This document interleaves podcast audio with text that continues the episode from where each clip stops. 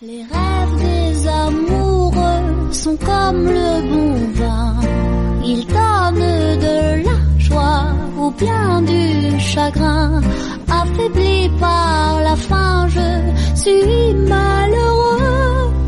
Pas longtemps chemin, tout ce que je peux, car rien n'est gratuit dans la vie. Muy buenas tardes, estamos ya aquí un miércoles más en soulradiolive.com. Álvaro Lleo, muy buenas tardes. Muy buenas tardes, Elena, ¿qué tal? ¿Cómo te va la semana? Pues muy bien, la verdad que muy bien, ha sido una semana fantástica, aunque el tiempo no ha acompañado. Te lo iba a decir, la verdad que te lo iba a decir porque es que está un poco el tiempo loco, pero bueno, no pasa nada, ya estamos aquí para disfrutar un ratito más de comer, beber y de comer abocadamente, abocadamente. Luis, un saludo también para ti, a nuestro técnico de sonido, ¿cómo estás? Muy bien muy buenas tardes, con ganas ya otra vez. Muy bien. Estas Muy- horas. Muy bien, pues vamos a repasar todos los contenidos del programa. Hablaremos de los espárragos como producto de temporada y luego pues también comentaremos como siempre un par de recetas maravillosas. En actualidad tenemos una noticia un poco triste y es que el restaurante Sucede cierra sus puertas. Luego contaremos un poquito más. Han dado un comunicado, concretamente lo dieron ayer. Y también hablaremos de un premio de sostenibilidad que se va a desarrollar en Madrid Fusión. Se ha comentado en Madrid Fusión 2021, el 19 de abril se confirmó. Y por último estaremos con Carlota, la copropietaria del restaurante Jotaru. eh, y bueno, nos vendrá a contar toda su oferta gastronómica y demás detalles. Volvemos enseguida.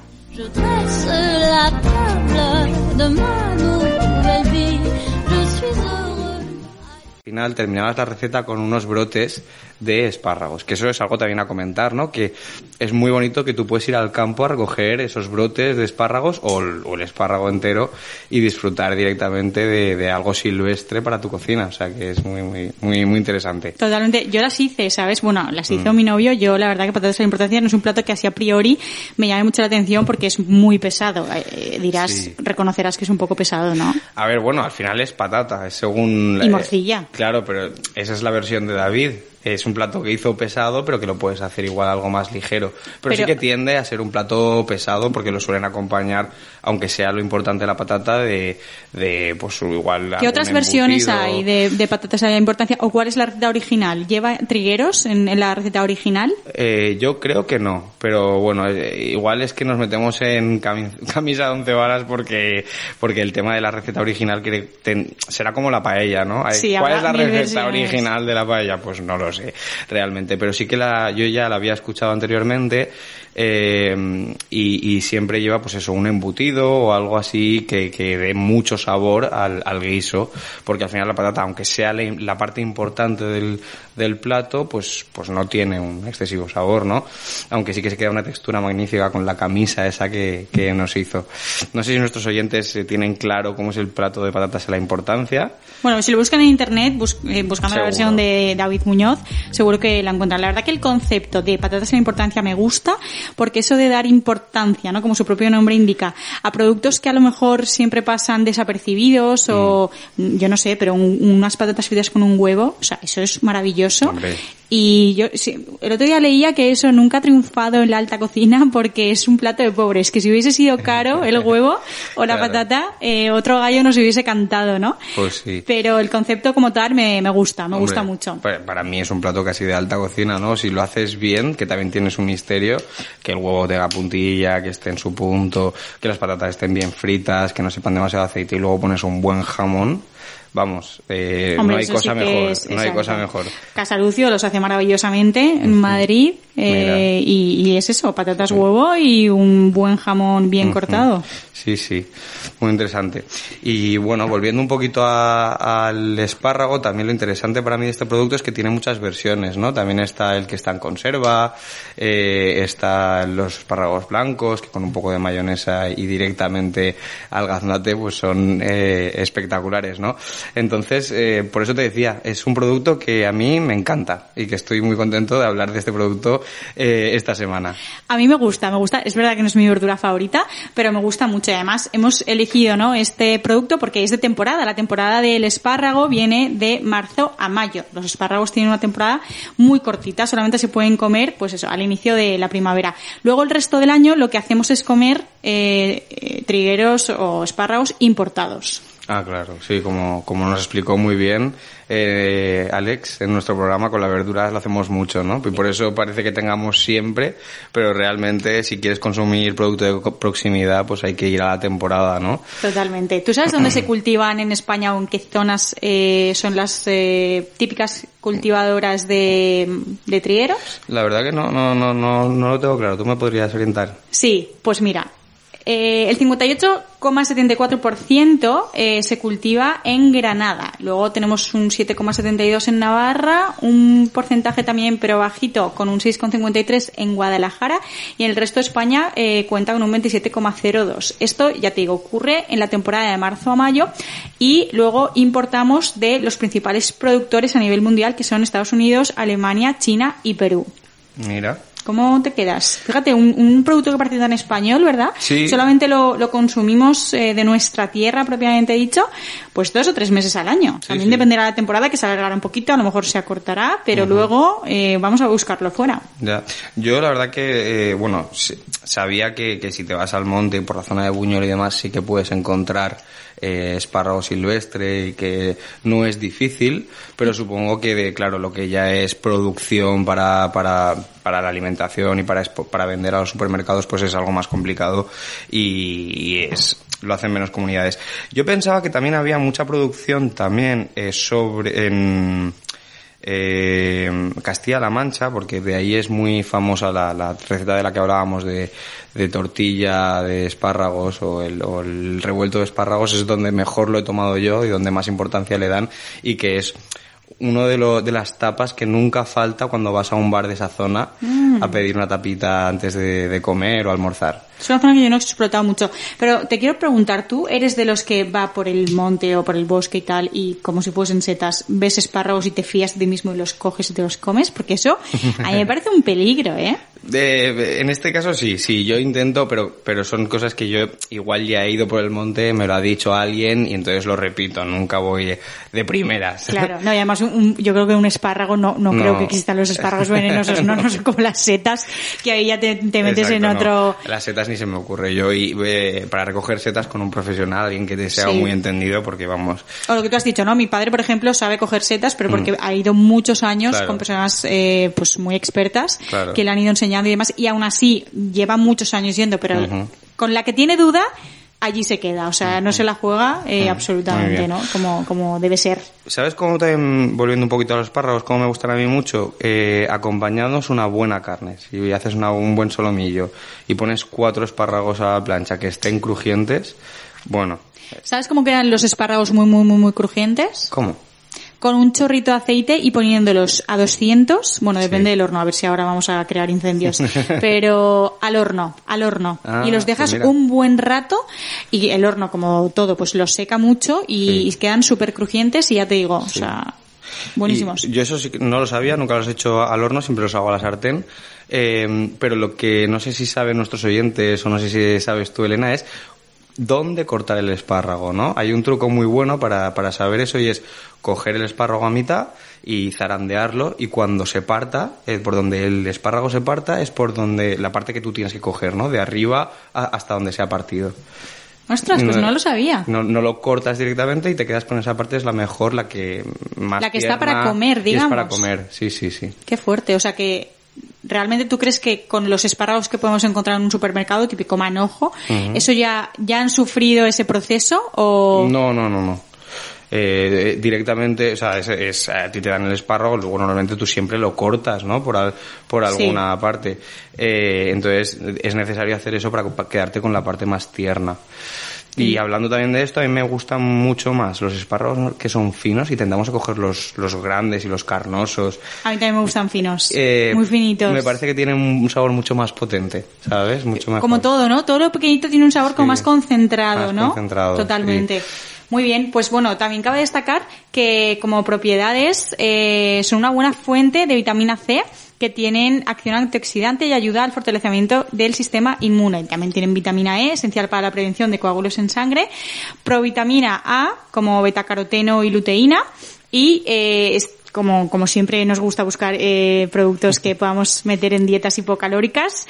Eh, este alimento lo es ya que tiene el 80% de su composición eh, compuesta por agua, o sea que realmente engorda muy poco. 20 calorías por 100 gramos de productos, que claro, estamos hablando de un producto absolutamente diurético Sí, sí. y que te hace ir al baño un montón y te hace limpiar sobre todo, ¿no? Limpia Sí, muchísimo. Limpia mucho. eh, hay que aprovechar, eh, como tú dices, operación bikini de marzo a mayo a tope con los espárragos eh, y haciendo las... bueno, claro, igual las patatas de importancia no, porque... Porque van acompañados de productos no- mucho más grasos. No puedes decir que estás a dieta porque tomas espárragos tomando unas patatas de importancia, pero oye, como decíamos, un buen revuelto yo creo que es fantástico para cenar, eh, un buen revuelto de espárragos. Cuéntanos para terminar, eh, ¿cómo haces tú el revuelto este maravilloso? ¿Lo, lo mezclas con alguna otra verdura, tipo champiñones y demás, o solamente utilizas espárragos y huevo? Ujú. Eh, yo en, en el caso de este revuelto int- intento solo utilizar espárragos y huevo, y huevo porque queda mucho mejor. Igual cebolla, si la pochas mucho tiempo y le sacas todo el agua, porque para mí es un problema muy importante el mezclar huevo y, y verduras si no ha sacado bien el agua, porque se queda como...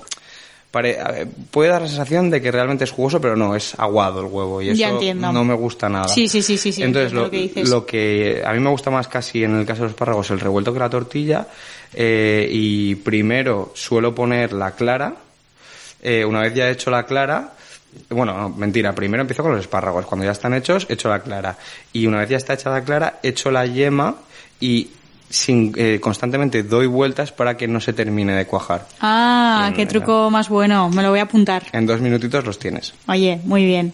Volvemos enseguida.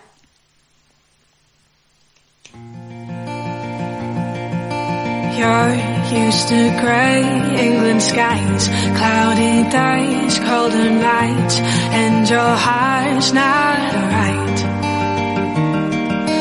Thought you'd be quite happy there in that warm New York air, but your heart's not right. But if you sang along with me, do you think you could ever smile again? If you sang this melody, do you think you could laugh again, my friend? Just try for me. Sing. Oh.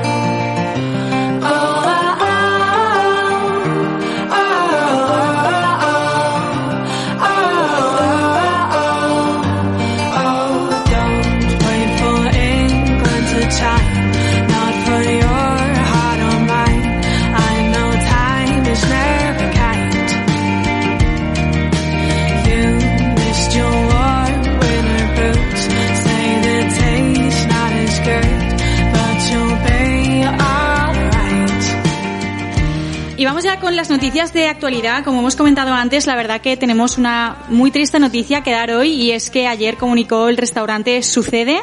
Está en el Hotel Caro, no sé si has estado. No, no he tenido, no he tenido el gusto de estar en Sucede. Pues es una, una gran pérdida. Bueno, aparte que tenía una estrella Michelin y un sol Repsol, eh, está situado en un, bueno, es- está en el barrio del Carmen, en la ciudad de Valencia. Eh, con unas caballerizas impresionantes, todo muy bien conservado, o sea, no solamente ibas a comer bien, ¿no? Digamos que también era una experiencia en cuanto al servicio y demás, y el espacio donde tú realizabas esta experiencia gastronómica, ¿no?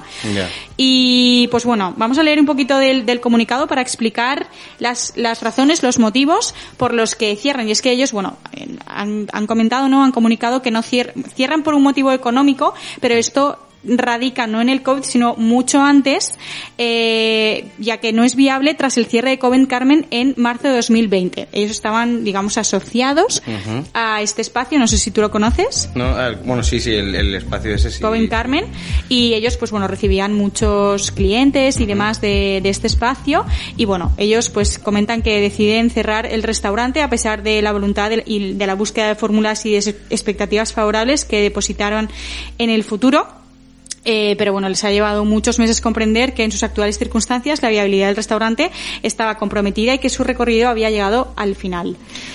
estoy entendiendo un poco que igual el, el público al que estaban pues enfocados no, no, era, no era el correcto o no les estaba dando eh, el dinero suficiente o no nos está diciendo eso, ¿no? Es un poco que igual eh, en Valencia no estamos ahora mismo para sostener muchos restaurantes de claro. ese estilo. Sí, eh, sí, entiendo que no es por eso, o sea, ellos lo que comentan es que al cerrar Coven Carmen eh, y al llegarles muchos clientes de aquí, pues al final se han visto bastante perjudicados, pero no por el COVID, que también ha hecho estragos en, Claro. en la circunstancia que ellos pasaban, Sí. sino que esto viene de una, de una cosa previa, ¿no? Y Claro. un poco achacan al ayuntamiento, eh, pues todas las, cesi- las cesiones que le hicieron a Coven Carmen, que luego retiraron, ¿no? Sí. Porque al principio es que hubo un poco de jaleo.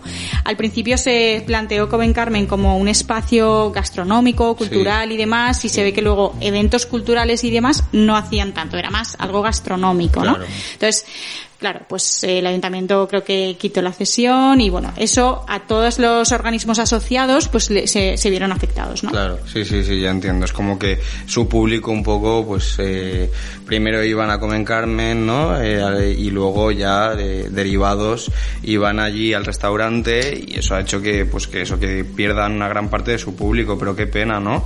Porque, porque bueno, venía, venía antes eh, comentando con Elena que hoy he ido a comer por ahí y he comido fatal. no vamos a decir dónde. Eh, pero sí que es verdad que a mí me da la sensación de que la gastronomía en Valencia es difícil, ¿no? Que, que mm, ah, no, encuentras el sitio, el sitio adecuado a priori, ¿no? Que no cualquier sitio vale, que tienes que ir recomendado. Yo creo que los restaurantes tienen un reto, pero hay, hay algunos que lo están consiguiendo y, y a la vista está con los nuevos soles eh, Repsol, con las nuevas aperturas. Eh, yo creo que, ojo, ¿eh? Ojo. Sí, pero quiero decir que mm, no como en el norte de España, que tú vas a cualquier garito y sabes que vas a comer bien, ¿no? En, estás en San Sebastián, estás en, en Vitoria, tú pasas por cualquier restaurante de menú, te quedas y comes a gusto.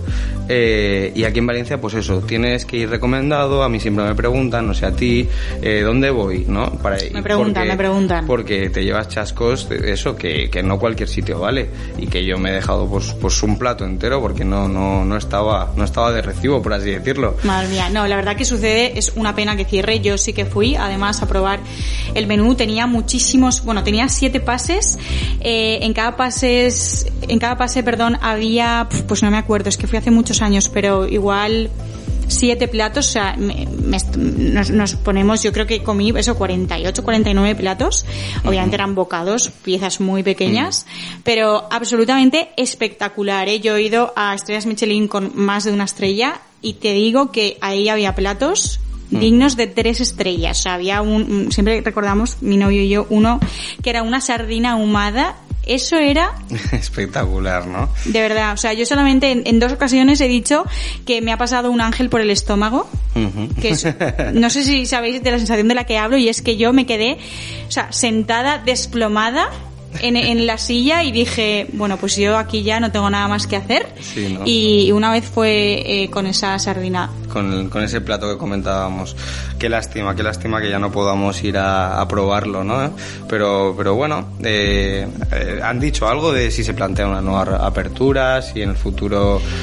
Eh, no. No, una nueva apertura no. Lo que yo creo es que el jefe de cocina, al tener una guía, o sea, perdón, una estrella Michelin, un, un Sol Repsol, obviamente eh, hará otros proyectos. O sea, al final yo creo que esta gente no para de reinventarse y aquí no ha acabado su trayectoria profesional, ha acabado una etapa y, y seguro que abre algo muy, muy, muy interesante. Es una pena porque con el cierre de Sucede concluye un proyecto irrepetible. Es un restaurante único que desde el edificio en pie más antiguo de Valencia, Anda, eso no lo sabía. trató de rendir tributo a las civilizaciones que habitaron nuestra ciudad desde la fundación y a su cultura gastronómica. Es que claro, es lo que te digo, ¿no? Es, es la experiencia, eh, el edificio, o sea, es todo, es Sí. todo. Entras en un ambiente muy diferente, ¿no? Te Totalmente. Hacen, te hacen, pues eso, como, como decías, una experiencia única que ya no es...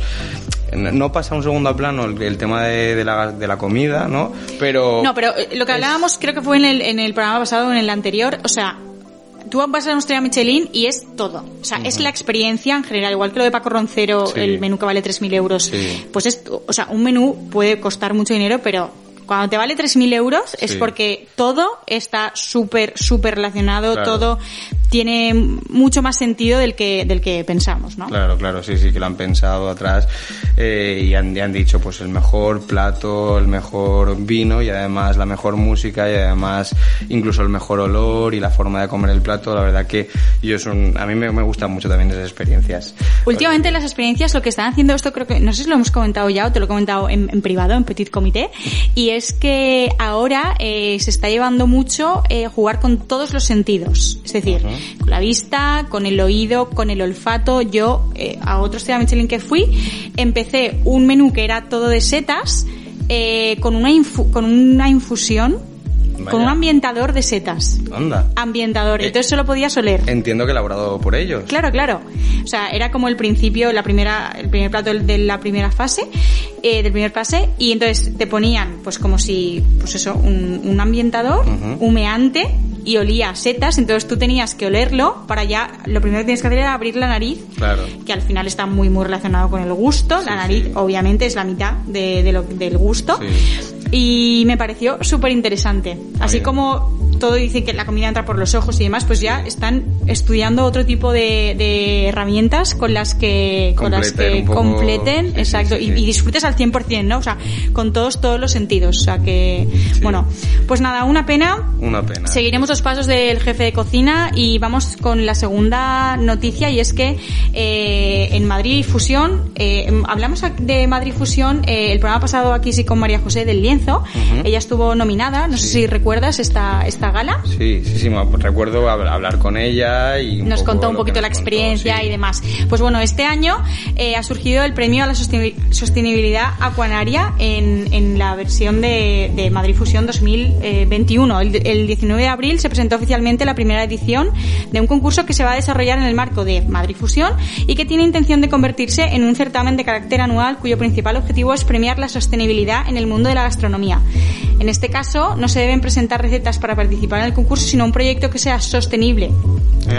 Qué Súper chulo, ¿eh? Sí, la verdad que es algo que, que a veces se nos olvida, ¿no? Y que no hemos hablado mucho en, en este programa y es qué hacer con todos esos recursos que exceden al, al- en el restaurante y que y cómo podemos aprovecharlos y cómo elaborar platos que igual hagan que se aproveche más eso, ¿no? Es un- Cocina aprovechamiento Sí. o también está muy de moda todo el tema de kilómetro cero. Sí, de eso sí que hemos hablado más, ¿no? De la importancia del kilómetro cero, de usar productos cercanos y demás, que además te, te permiten pues ser más económico, ¿no? Porque al final Ser más económico, ser más sostenible, Exacto. mantener las recetas tradicionales porque al final, pues mm, seguro que hace 100 años eh, se seguían cultivando los mismos productos que se cultivan ahora Mm. y tú puedes innovar y puedes todo, Sí. pero es cierto que hay que explotar, ¿no? Lo que tenemos Sí, aquí, sí, por supuesto. Muy bien, sí, sí, la verdad que me- es, es genial. Yo no, no, no conocía este premio y cuando me ha- hemos estado comentando la noticia ahora y, y antes al principio me ha, me ha parecido súper sorprendente y me ha parecido que pues lleva a la gastronomía a un escalafón más. Te lo iba a decir, ¿no? O sea, al final la gastronomía se está metiendo en terrenos eh, muy interesantes que la enriquecen todavía más. O sea, ya no solo, pues eso, eh,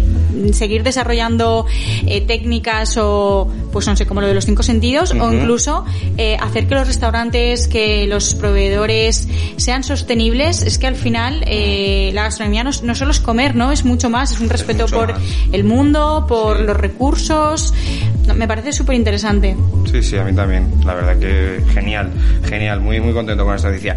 Y volviendo un poco al tema de, del COVID y, y todo eso y cómo ha afectado a la gastronomía, estamos de celebración, que no lo hemos comentado aún, ¿no? Estamos de celebración porque la Comunidad Valenciana ya han, abri- han abierto los bares hasta las 10 de la noche, o por lo menos eh, yo creo que va a ser un proceso no progresivo, eh, están abriendo y demás, pero bueno, ya volvemos a tener un poquito más de vida. Y tenemos también una noticia muy importante y es que Quique da Costa es el nuevo director gastronómico del Ritz de Madrid. Anda. Ya ha abierto sus puertas, está Madrid, bueno, loco con todos sus menús, así que a ver si podemos conseguir que venga a, a nuestro programa Hombre. y que nos explique pues este reto ¿Qué, ¿Cómo lo está llevando? Porque Claro. vamos, eh, yo creo que Sí, está teniendo sí. muy buenas críticas.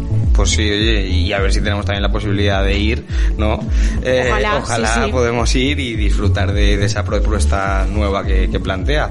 En el Ritz, además, que es un- el icónico hotel maravilloso. Madre mía. Claro, tendrán un espacio genial, seguro que habrán espectacular. creado un espacio espectacular. espectacular. No he leído todavía el menú, pero he visto que se come caviar por un tubo. Sí. O sea que a ver si podemos escaparnos y pronto pronto ir a ir a probarlo. Iremos ahorrando entonces. Iremos ahorrando. Volvemos enseguida.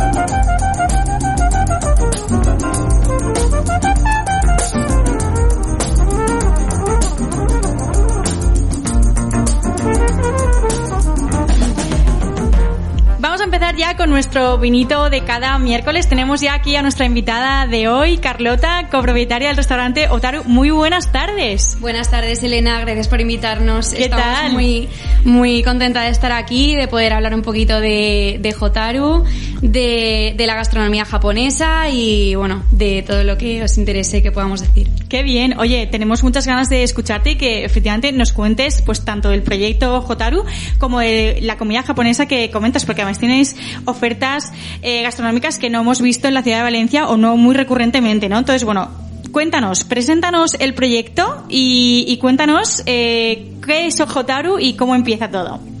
Bueno, Hotaru eh, nace el concepto en 2019, es donde empezamos un poco a gestarlo.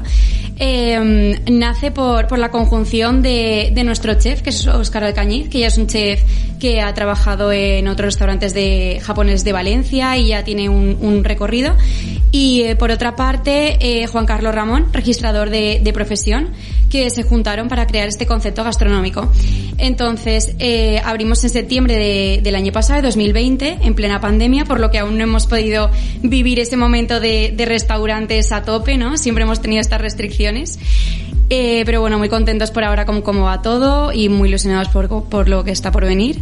Y eh, bueno, Jotaru pues es un concepto gastronómico que mm, nos gusta que la gente venga a, a disfrutar de, de la buena mesa. Siempre nos gusta que sean unos tiempos pausados y la oferta que tenemos pues es eh, gastronomía japonesa, siempre de una forma más tradicional, más purista, eh, pero no solo basada en sushi bar, como muchas veces se tiene el concepto cuando hablas de un japonés, sino que también ofrecemos otros platos como carnes y pescados a la robata. Y mm, que, que es... Cuéntanos más, cuéntanos más de esta técnica que ya te digo, no se ve mucho en la ciudad de Valencia. Cuéntanos un poquito qué es y qué platos podemos tomar eh, utilizando esta técnica. Sí, bueno, la robata al final es el grill japonés. Entonces nosotros tenemos este, es- esto, esto en, la cocina y lo alimentamos de brasas y entonces ahí se va haciendo la carne y el pescado que le da un aroma y un sabor y una textura pues muy, muy exquisita. Entonces ahí tenemos algunos platos como puede ser el solomi yakiniku que tiene una salsa especial japonesa Y también tenemos otros platos que alguno así más especial sería el guindara, que es bacalao negro o black cod. En, ese, ese está, está teniendo muy buena salida también. Qué pintón, mm, por favor, encima de estas horas. Dios mío, nos entra el hambre de oírte. Muy bien. Y cuéntanos, eh, aparte de, de la robata, ¿qué otros productos que no sean sushi podemos encontrar? Pues por otra parte, bueno, una, una gran parte de la carta también es el sushi bar, claro. Eh, que tenemos sashimi, nigiris, estamos ampliando bastante la oferta de nigiris también en ese sentido, eh, uramakis o futomakis. Y la otra parte serían los entrantes, como las, las famosas gyozas, pero siempre con un punto de, de innovación y unos rellenos eh, un poco diferentes.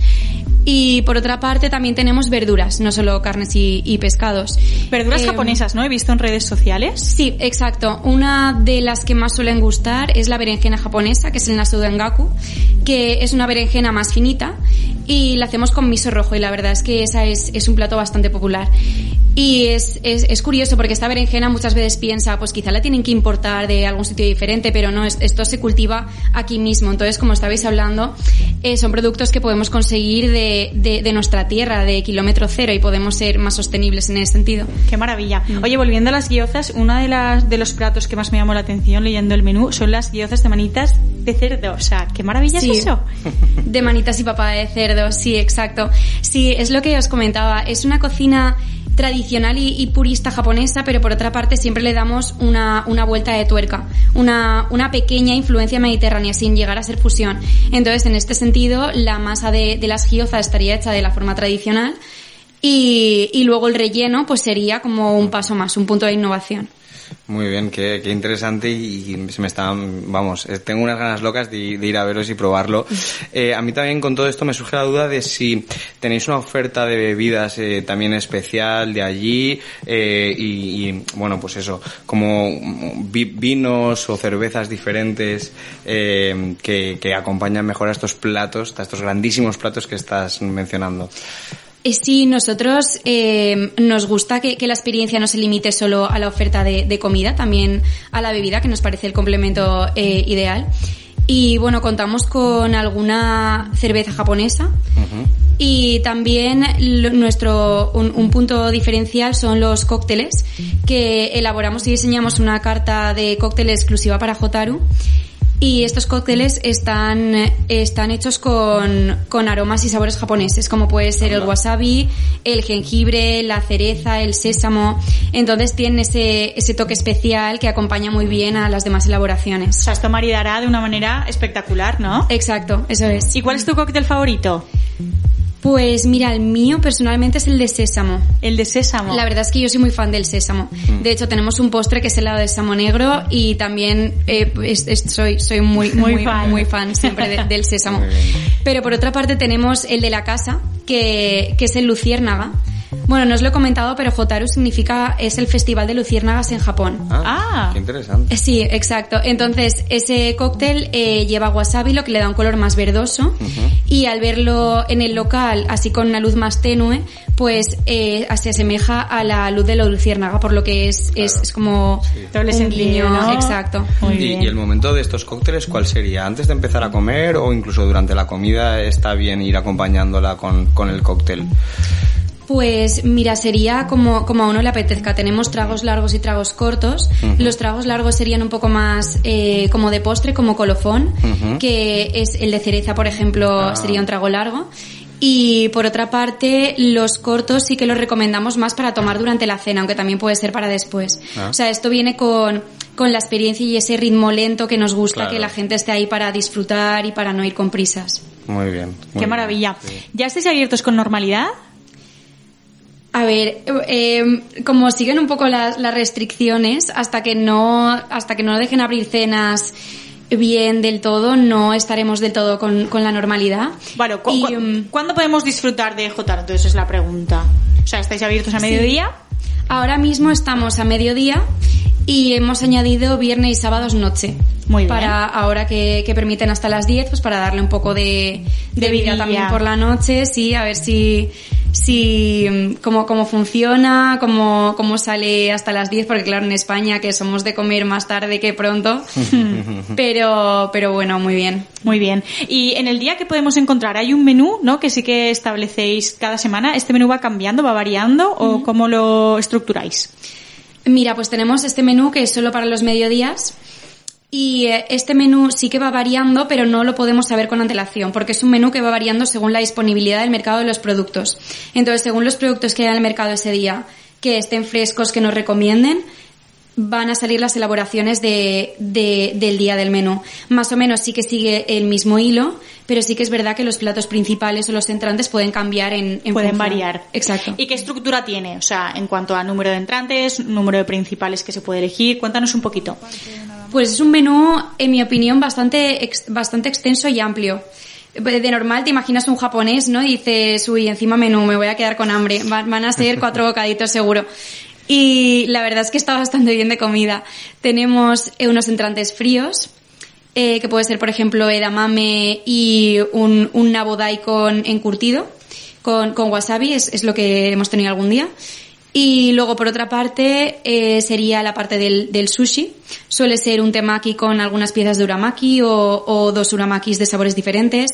Luego ya llegan los entrantes calientes, que puede ser pues la berenjena con miso rojo o las coroques, que son croquetas de, de cangrejo, eh, giozas.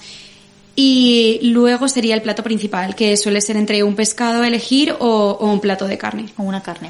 Y todo esto lo orquesta el jefe de cocina que nos lo has nombrado antes. Cuéntanos un poquito de él, qué ha hecho antes, cuál es su trayectoria y, y para que lo conozcamos un poquito más. Claro, pues eh, mira, nuestro chef es Óscar Alcañiz, también es parte de- del proyecto de Jotaros del- desde el principio.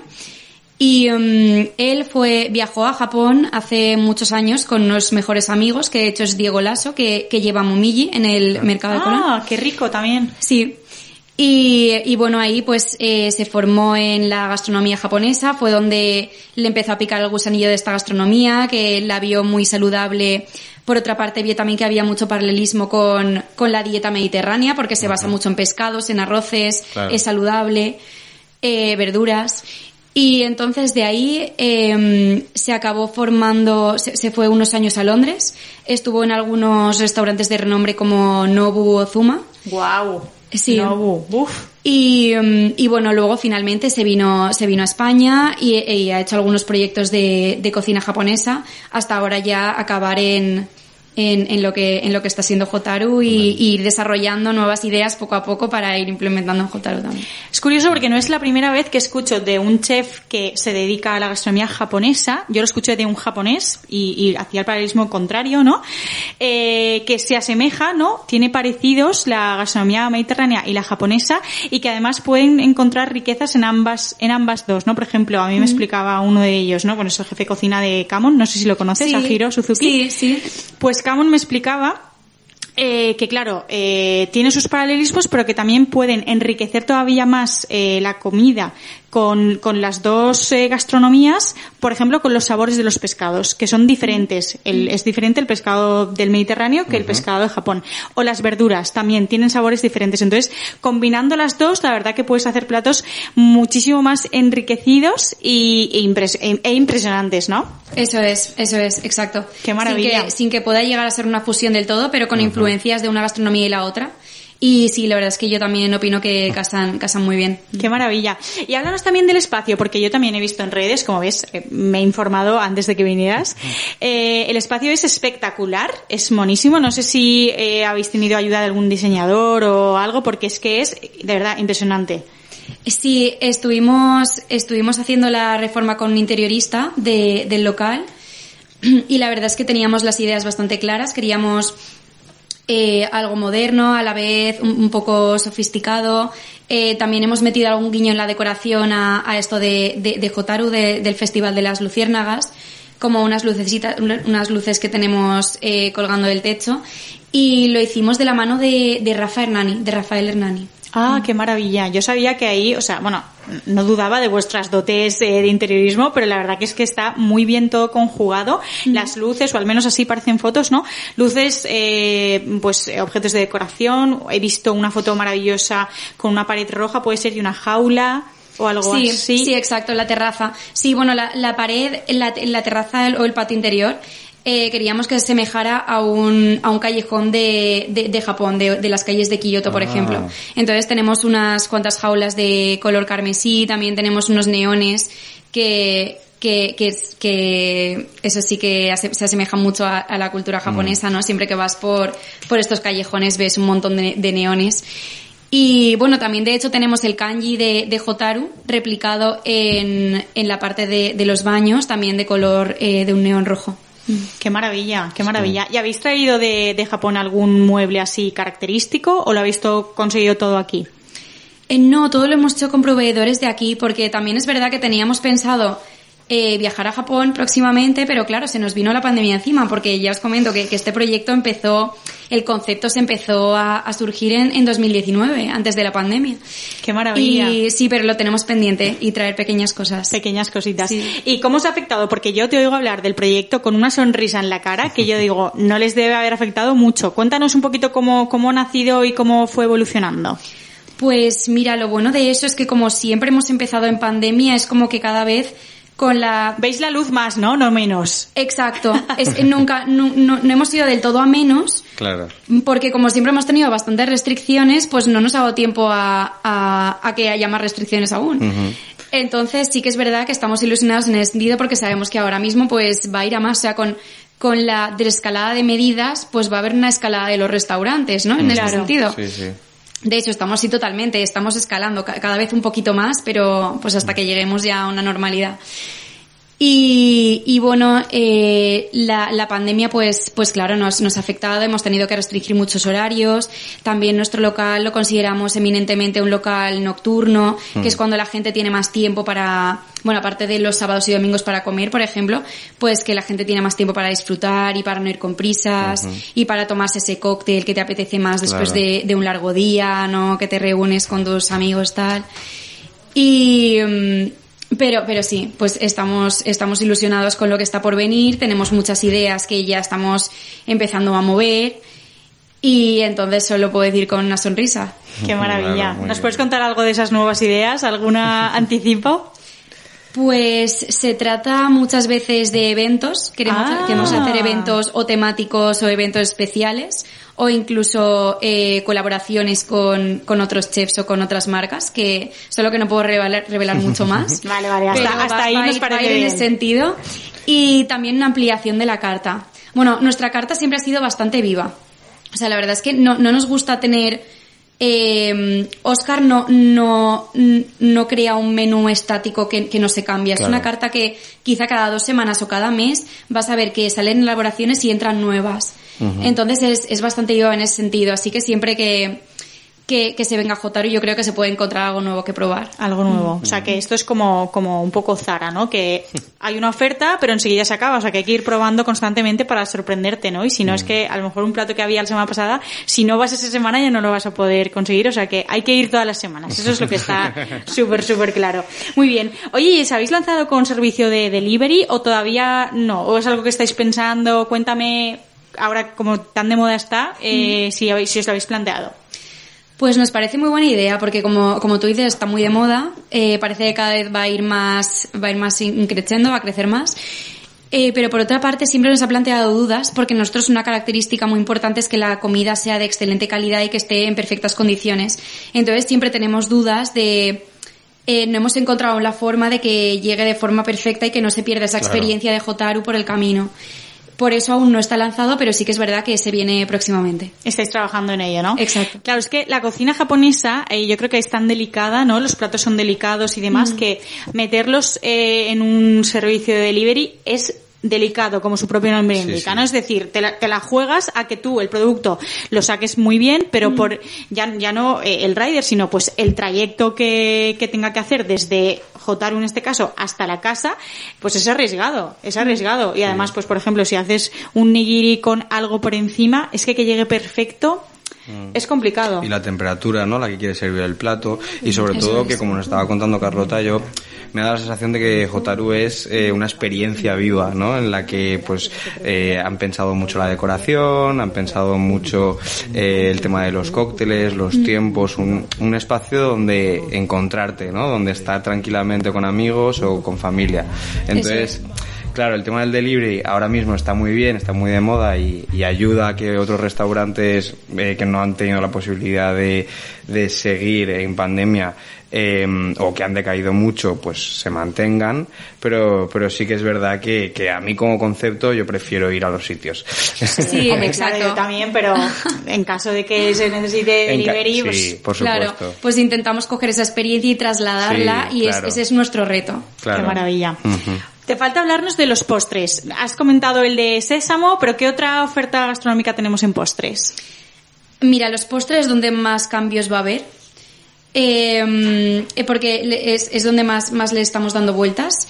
Y de hecho estamos a punto de añadir eh, dos nuevos, que tampoco puedo revelar mucho más, porque ni yo misma lo sé. Esto es algo que, que- que le está dando vueltas Oscar también. Eh, creo que va a haber jengibre por ahí entre los ingredientes. Muy bien. Y, mm, y ahora mismo, en estos momentos, sí que es verdad que hemos reducido un poquito la carta, que como estábamos anteriormente, y, y ahora mismo eh, tenemos una oferta de, de helados y de mochis, pero esto va a cambiar enseguida. Pero, pero los mochis no podéis dejar de hacerlos porque, en fin. No, no, se- seguirá, seguirá, Ah, pero. Se esto- esto ampliará. va, va para, exacto, para la ampliación. Vale, vale, vale. ¿Y de qué sabores tenéis mochis? Pues de, de té verde, de chocolate negro y de cereza.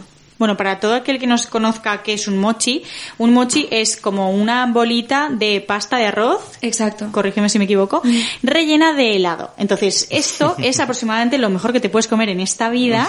Y si encima te gusta el chocolate o te gusta, pues pides el sabor que más te guste y, y bueno. Pero es que a mí lo que me alucina es la textura. O sea, un mochi para mí es, de verdad, yo creo que, tampoco es que yo haya probado muchos postres japoneses, pero desde luego creo que es mi postre favorito en general, sin contar de qué gastronomía venga. O sea, me, me gusta mucho más que los postres japoneses. ¿Tú has probado los mochis, Álvaro? Yo no he, no he probado los mochis, ¿no? O sea que tengo- tenemos que ir a probarlos.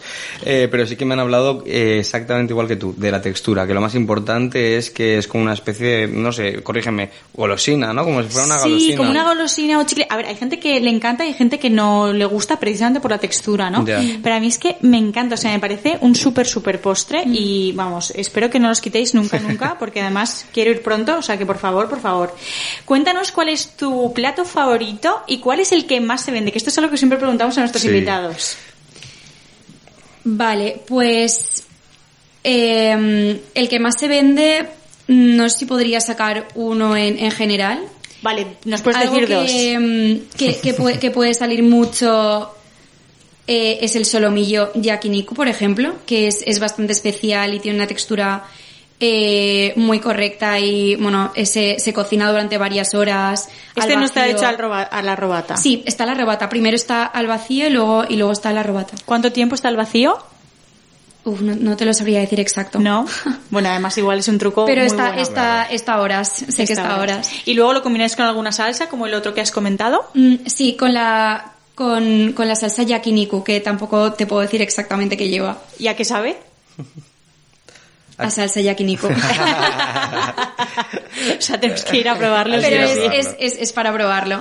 Y últimamente lo estamos sirviendo con un puré de batata, que la verdad es que está muy fino y, y está gustando mucho también. Y bueno, es que el, el sushi en general siempre gusta mucho, ¿no? El, el salmón, eh, los nigiris, a uno que me encanta, que es el atún teriyaki con una reducción de soja balsámica. Wow. Y, y luego vamos a introducir ahora mismo anguila, que la teníamos en los meses pasados y esta vuelve ya esta semana. Eh, creo que va a ser para quedarse, porque la verdad es que la anguila tiene mucho éxito también. Hombre, además aquí en Valencia eh, es un producto muy valenciano, entonces Sí. le das como otra cara, ¿no? Eh, haciéndola en, pues nigiri, en nigiri o no sé, bueno, en ni- sí, en nigiri puede ser o, o en maki, es como otro otra vuelta. Sí, o sea, el- el- la idea es lanzarla en, en, en formato sushi o también para elaborar platos con anguila como si fuera un, un aji peure japonés. Ahora mismo es en formato sushi, eh, Mm. sería en, en nigiri para empezar, Pero, pero nunca se sabe, nunca, la, la creatividad no tiene La- límites, siempre, siempre se puede innovar y hacer más cosas.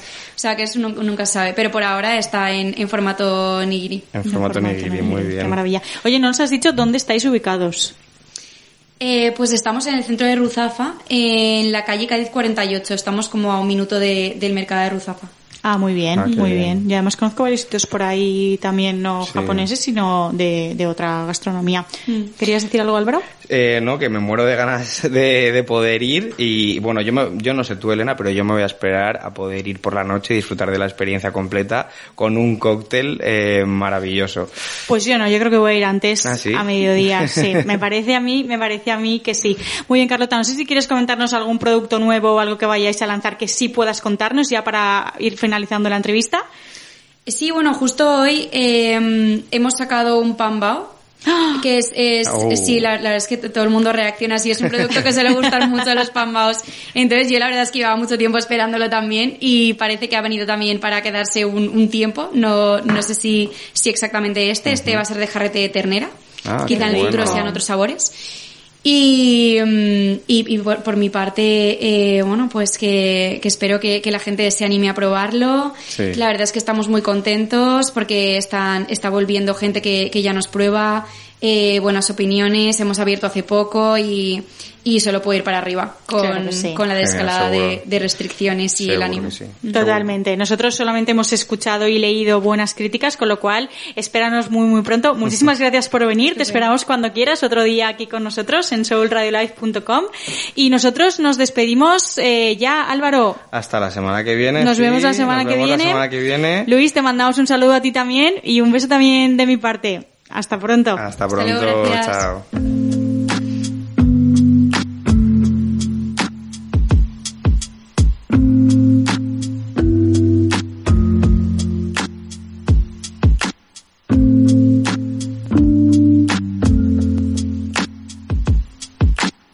Es que me canso de follar, me canso de ti. Es que me canse salir a bailar, no, me canso de ti. Que el camino es más sendero que camino. Es que me canse de hablar, de beber,